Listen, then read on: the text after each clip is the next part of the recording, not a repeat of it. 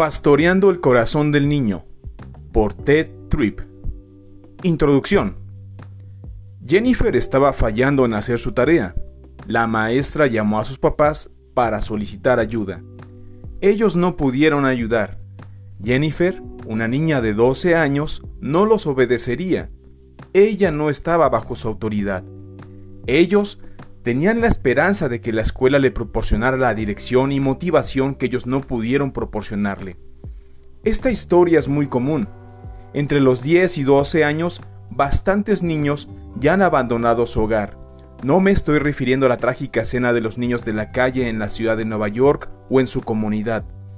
Yo me refiero a los niños que, entre los 10 y 12 años, han dejado efectivamente a mamá y a papá como una autoridad o punto de referencia para sus vidas. Nuestra cultura ha perdido el camino con relación a la educación de los hijos. Somos un barco que no tiene dirección ni brújula. Nos hace falta el sentido de dirección y la capacidad de dirigirnos nosotros mismos. ¿Cómo pudo pasar esto? Varios problemas se han conjuntado en esta intersección en nuestro tiempo y cultura. Muchas personas tienen niños, pero no quieren ser padres. Nuestra cultura los ha convencido que necesitan extinguir su sed personal de realización. En una cultura que es absorbente, los niños representan un riesgo muy claro. Por lo tanto, los padres pasan el menor tiempo posible con sus hijos. La noción de tiempo de calidad es más atractiva que la vieja idea de tiempo de cantidad. Los padres de hoy son parte de la generación que renunció a la autoridad, las protestas raciales y en contra de la guerra de los 60 moldearon poderosamente sus ideas. El movimiento de protesta superó a lo establecido, cambió la manera de pensar acerca de la autoridad y de los derechos del individuo. Como resultado, no es culturalmente aceptable que papá sea el jefe de la casa. Mamá no hace obedientemente lo que papá dice, o por lo menos hace de cuenta que así lo hace. Papá por su parte ya no vive con el temor de su patrón o de ser despedido por algún capricho. Los jefes de ayer usaban la autoridad para conseguir sus metas. Los jefes de hoy usan bonos e incentivos. ¿Qué estoy diciendo? Simplemente esto. Los niños criados en este clima ya no se sientan en lindas filas de sillas en la escuela, ya no piden permiso para hablar, ya no temen las consecuencias de contestar a sus padres, ellos no aceptan un papel sumiso en la vida. ¿Cómo se relaciona esto con la educación de los hijos? Las técnicas antiguas de educación ya no funcionan. La vieja forma autoritaria ya no funciona, pero no conocemos ninguna otra forma para hacer el trabajo. La iglesia tomó el prestado el viejo método de ¿me escuchas niño o te doy un bofetón? para criar a los hijos. Parecía funcionar. Los hijos parecían obedecer. Ellos serán sumisos externamente. Este método ya no funciona tan bien porque nuestra cultura ya no responde a la autoridad como lo hizo la generación anterior. Lamentamos que esto haya pasado porque extrañamos su simplicidad. Sin embargo, me temo que hemos pasado por alto sus métodos y objetivos antibíblicos. Los padres de hoy están frustrados y confundidos, los hijos no actúan como deberían, y los padres no entienden por qué. Muchos han concluido que la tarea es imposible. Algunos simplemente se dan la vuelta en frustración. Otros siguen tratando para hacer el trabajo al estilo de John Wayne de los 50. Mientras tanto, una generación de niños está perdiendo. Nuestra cultura evangélica está casi tan perdida como toda la sociedad. Estamos perdiendo a nuestros hijos. Los padres de niños pequeños viven con el miedo fatal de la adolescencia. Los padres de los adolescentes constantemente les recuerdan que su día está llegando. Cuando tuve tres hijos adolescentes, la gente me consolaba. Lo que se espera es que los problemas crezcan juntamente con los hijos. El propósito de este libro es asegurar que la situación tiene esperanza. No necesitas, de hecho, no te atrevas hundirte concluyendo que la tarea es imposible. La experiencia te dirá que los fracasos son inevitables, pero la experiencia es una guía insegura. La única guía segura es la Biblia. Es la revelación de Dios quien tiene conocimiento infinito y por lo tanto te puede dar la verdad absoluta. Dios te ha dado una revelación que es robusta y completa. Presenta un cuadro real y global de los hijos, los padres, la vida familiar, los valores, el entrenamiento, la crianza, la disciplina, todo lo que necesitas para estar equipado para la tarea de la educación de los hijos. Los caminos de Dios no han sido declarados inadecuados, sino que simplemente no han sido probados. La iglesia refleja los problemas de la cultura porque no estábamos ejerciendo nuestra paternidad bíblica con las generaciones anteriores. Solo estábamos haciendo lo que funcionaba. Desafortunadamente, todavía estamos tratando de hacerlo, aunque, debido a los cambios en nuestra cultura, ya no funciona. Déjenme proporcionarles un panorama de la visión bíblica para la tarea de la educación de los hijos. La tarea de la educación es multifacética, involucra ser autoridades que son bondadosas, pastorear a sus hijos para entenderse a sí mismos en el mundo de Dios y mantener el Evangelio a la vista claramente para que sus hijos puedan internalizar las buenas nuevas y algún día vivir con sentido de identificación con ustedes como personas bajo el reinado de Dios. Autoridad. Dios ha llamado a sus criaturas para vivir bajo autoridad. Él es nuestra autoridad y ha investido de autoridad a la gente en las instituciones que Él ha establecido, hogar, iglesia, estado, negocios. No deberías estar apenado de ser autoridad para tus hijos. Tú ejerces autoridad como un agente de Dios. No puedes dirigir a tus hijos por tu propia cuenta o conveniencia. Debes dirigir a tus hijos de parte de Dios, para el bien de tus propios hijos. Nuestra cultura tiende hacia los polos extremos de continuo. En el área de autoridad tendemos hacia el tipo tosco de autoritarismo al estilo John Wayne o hacia convertirnos en un títere. Dios te llama a través de su palabra y su ejemplo para ser autoridad que sea verdaderamente amable. Dios te llama para ejercer autoridad, no haciendo que tus hijos hagan lo que tú quieres, sino en ser verdaderos siervos, autoridades que ofrecen sus propias vidas. El propósito de tu autoridad en las vidas de tus hijos no es tenerlos bajo tu poder, sino proporcionarles el poder para que sean personas con dominio propio, viviendo libremente bajo la autoridad de Dios.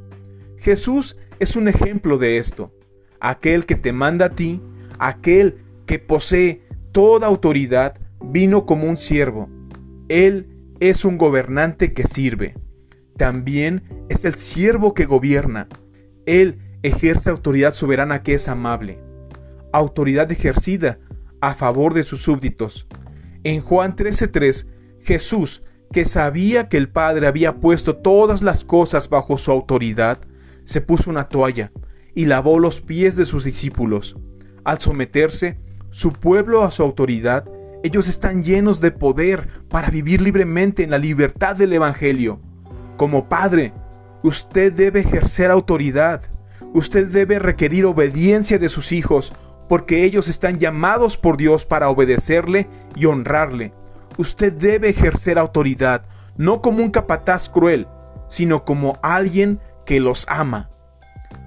Los padres que son autoridades benévolas, por lo regular no encuentran a sus hijos compitiendo para dejar el hogar. Raramente huyen los hijos de hogares donde sus necesidades son suplidas. ¿A quién le gustaría romper una relación en donde se siente amado y respetado? ¿Qué hijo dejaría a alguien que lo entiende? Entiende a Dios y sus formas de actuar, entiende el mundo y cómo funciona, y está comprometido a ayudarlo a tener éxito? Mi observación después de 25 años de administración educativa, paternidad, trabajo pastoral y consejería es que los hijos generalmente no resisten a la autoridad que es verdadera y no es egoísta. Pastoreando. Si la autoridad describe mejor la relación de los padres hacia los hijos, la mejor descripción de la actividad de los padres hacia el hijo es pastorear. Los padres son las guías del hijo. Este proceso de pastoreo ayuda al niño a entenderse a sí mismo y el mundo en el que vive. Los padres pastorean al niño a encontrarse a sí mismo y sus respuestas, pastorean al niño a entender no solamente el qué de sus acciones, sino también el por qué. Como el pastor, tú quieres ayudar a tu hijo a entenderse a sí mismo como una criatura hecha por Dios. No puedes mostrarle estas cosas solamente a través de instrucciones, lo debes de guiar en un camino de descubrimientos. Tú debes pastorear sus pensamientos, ayudarlo a aprender el discernimiento y la sabiduría. Este proceso de pastoreo es una interacción más rica que decirle a tu hijo qué hacer y pensar. Involucra invertir tu vida en tu hijo, en una comunicación abierta y honesta que muestra el significado y el propósito de la vida. No son meramente direcciones, sino direcciones que son autorreveladoras y que se comparten. Los valores y la vitalidad espiritual no se enseñan simplemente, sino son absorbidos.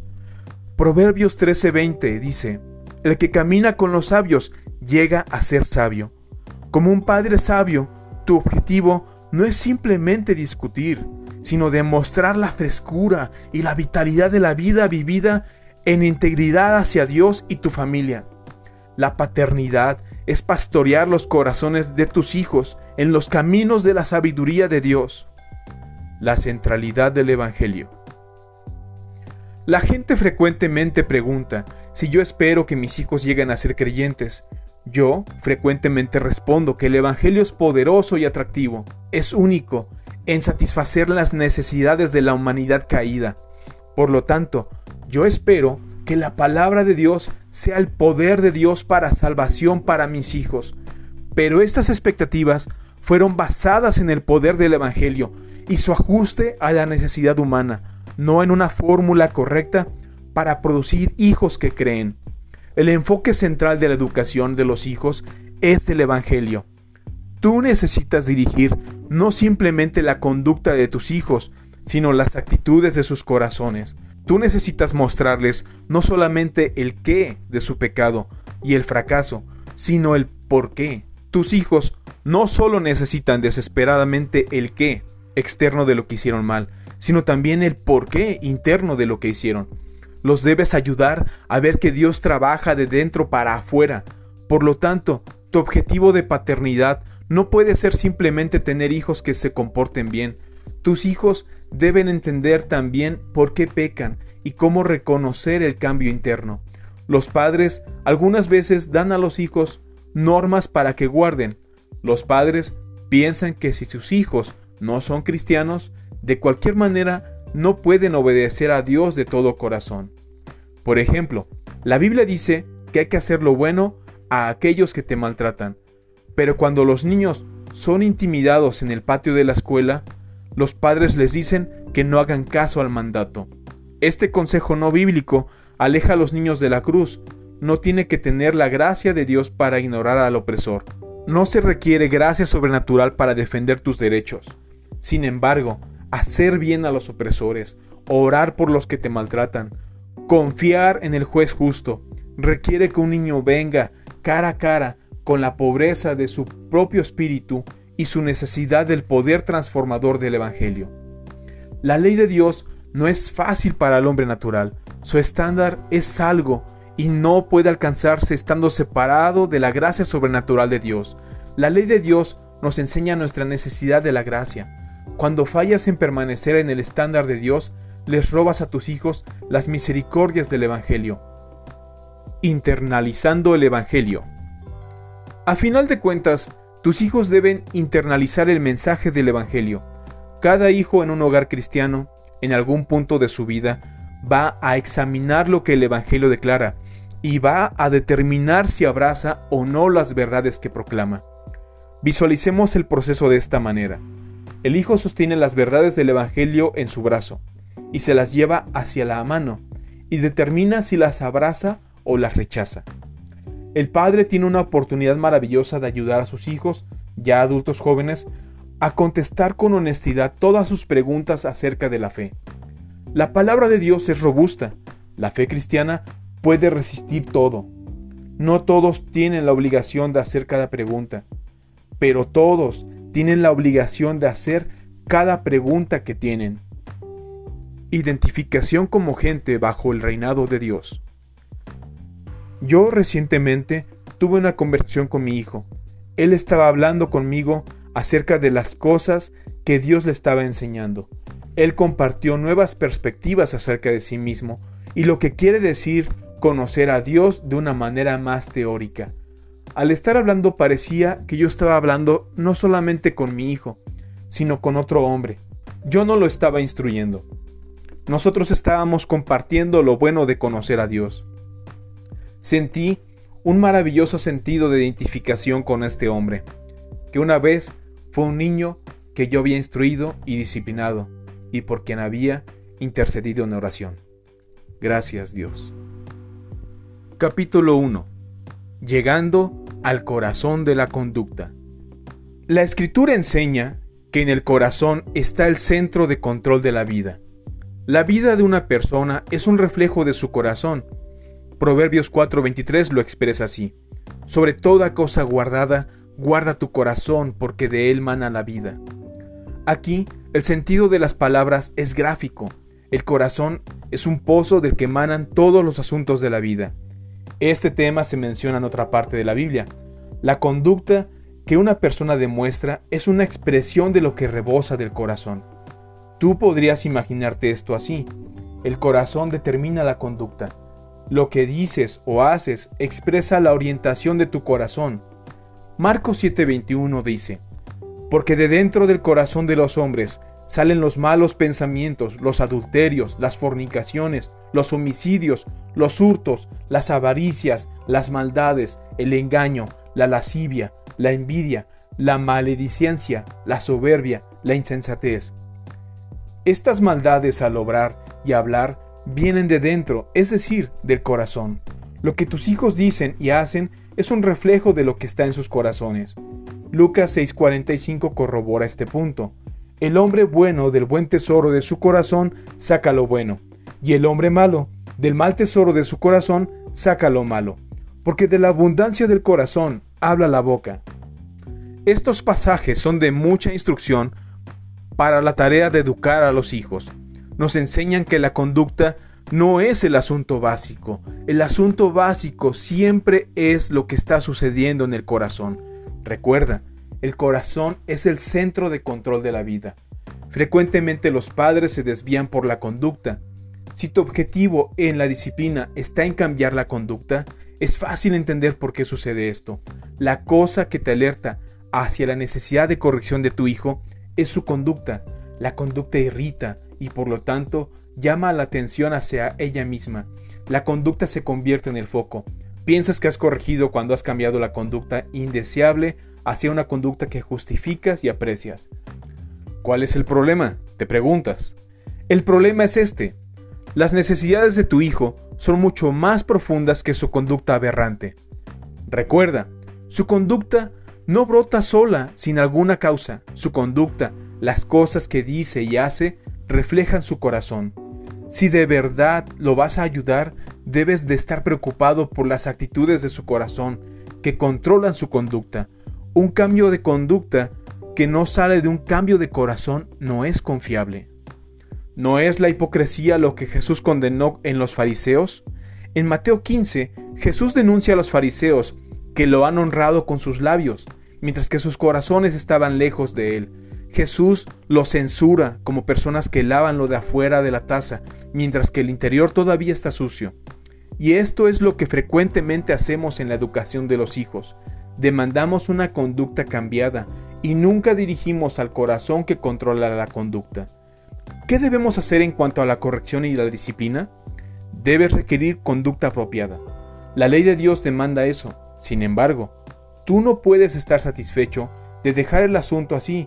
Debes entender y ayudar a tu hijo a entender cómo su descarriado corazón ha producido el mal comportamiento, cómo se descarrió su corazón para producir este comportamiento, de qué maneras características, por inhabilidad o rechazo de conocer, confiar y obedecer a Dios han sido producidas las acciones y palabras que están mal? Vamos a tomar un ejemplo muy familiar de algún hogar en donde hay dos o más hijos. Los hijos están jugando y de repente se oye una pelea por un juguete en particular. La respuesta clásica es, ¿quién lo tenía primero? Esta pregunta pasa por alto el tema del corazón. ¿Quién lo tenía primero? Se refiere a un asunto de justicia. La justicia opera a favor del niño más rápido en agarrar el juguete al empezar. Si miramos esta situación en términos del corazón, las cosas cambian. Ahora tú tienes a dos que ofenden. Ambos niños están desplegando dureza de corazón hacia el otro. Ambos están siendo egoístas. Ambos niños están diciendo, no me interesas para nada ni tu felicidad. Yo solo estoy interesado en mí mismo. Yo quiero este juguete. Mi felicidad depende de que yo lo tenga. Yo lo voy a tener y voy a estar feliz a pesar de lo que eso signifique para ti. En términos de asuntos del corazón, tienes dos niños pecadores. Dos niños que están prefiriéndose a ellos mismos antes que al otro. Dos niños que están quebrantando la ley de Dios. Claro, las circunstancias son diferentes.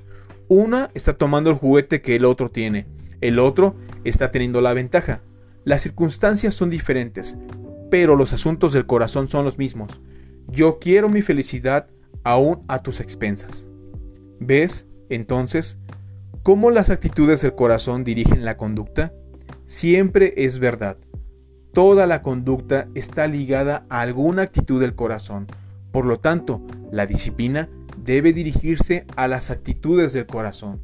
Este entendimiento hace cosas maravillosas para la disciplina, hace que el corazón sea el tema, no solo la conducta. Enfoca a la corrección en cosas más profundas que en el cambio de conducta. El punto de confrontación es lo que está ocurriendo en el corazón. Tu preocupación es desenmascarar el pecado de tu hijo, ayudarlo a entender cómo se refleja en su corazón que se ha extraviado. Esto lo dirige a la cruz de Cristo. Enfatiza la necesidad de un Salvador. Provee oportunidades para mostrar las glorias de Dios, quien mandó a su Hijo a cambiar corazones y a libertar a la gente esclavizada al pecado. Este énfasis es el tenor fundamental de este libro. El corazón es la fuente de vida. Por lo tanto, la educación de los hijos se entiende como el pastoreo del corazón. Tú debes aprender a trabajar desde la conducta para llegar al corazón, exponiendo asuntos del corazón de tus hijos.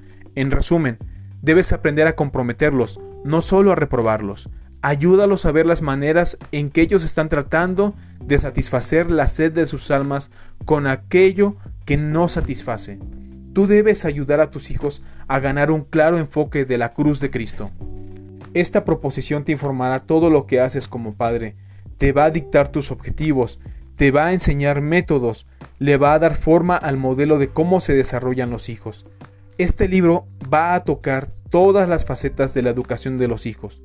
Veremos el punto de vista bíblico de la tarea de la paternidad. Vamos a examinar el desarrollo del niño. Vamos a enfocarnos en los objetivos de la educación. Vamos a analizar los métodos de entrenamiento todos estos tópicos, el meollo del asunto será pastoreando el corazón. No estoy ofreciendo metodología simple e inteligente aquí. No estoy promoviendo un nuevo plan de tres pasos para tener niños sin problemas. No estoy presentando una manera simple de satisfacer sus necesidades para que tú puedas seguir con tu vida. Sin embargo, yo estoy dispuesto a explorar contigo las maneras frescas de seguir la tarea de entrenamiento que Dios te ha dado. Ofrezco estas cosas como uno que no es nuevo en la tarea, pero que tampoco ha sido negativo. Yo estoy más que emocionado que nunca acerca de esto. Yo estoy lleno de esperanza y seguro que Dios puede capacitarnos para criar desde nuestros hogares una semilla santa para la iglesia. Yo he visto familias tomar los principios de este libro. He visto padres pastoreando hijos felices y productivos que están pendientes de sí mismo y de la vida. Visité un hogar así recientemente. La familia estaba viva y vibrante. Los hijos adolescentes estaban en sus hogares porque el hogar era un lugar emocionante para estar. El padre y la madre eran de gran estima y se les buscaba para dar consejo. La Biblia y la verdad bíblica se asomaban en cada conversación, no con un corazón sofocado, sino como una brisa refrescante que da vida. En este hogar, cinco generaciones habían guardado la fe y la sexta está aprendiendo que Dios es el fundamento de la vida en cuya luz vemos nosotros la luz. Vale la pena luchar por estas cosas. Esta es una visión digna de sacrificio. Si tú estás en vías de ir a la confusión con lo que respecta a la educación de los hijos, debes de ir a preguntar a la escritura. Yo estoy comprometido con el hecho de que las escrituras son lo suficientemente robustas, gran fundamento, para proveernos todas las categorías y fundamentos que nosotros necesitamos para esta tarea. Por mucho tiempo, la Iglesia ha tratado de integrar las formas de pensamiento bíblicas y no bíblicas para contestar las preguntas con relación a la paternidad. La síntesis resultante ha traído frutos amargos. Necesitamos entender nuestra tarea bíblicamente. Tú necesitas entender a tu hijo en relación a dos grandes áreas que los afectan. 1. El niño y su relación con las influencias que lo moldean en la vida. 2. El niño y su relación con Dios. En los próximos dos capítulos discutiremos estas dos áreas del desarrollo del niño. Preguntas de aplicación del capítulo 1. Pregunta número 1. Explique la importancia de tener que tratar con el corazón en disciplina y corrección del niño. Pregunta número 2. Describe la centralidad del corazón al dirigir la conducta. Pregunta número 3. ¿Por qué es tan fácil desviarse con la conducta cuando lo relacionado con el corazón es mucho más importante? Pregunta número 4. ¿Qué está mal con un cambio de conducta sin que haya hecho un cambio de corazón? Pregunta número 5. Si el objetivo de la disciplina es dirigir el corazón, ¿cómo cambia eso la idea que se tiene acerca de la disciplina y la corrección?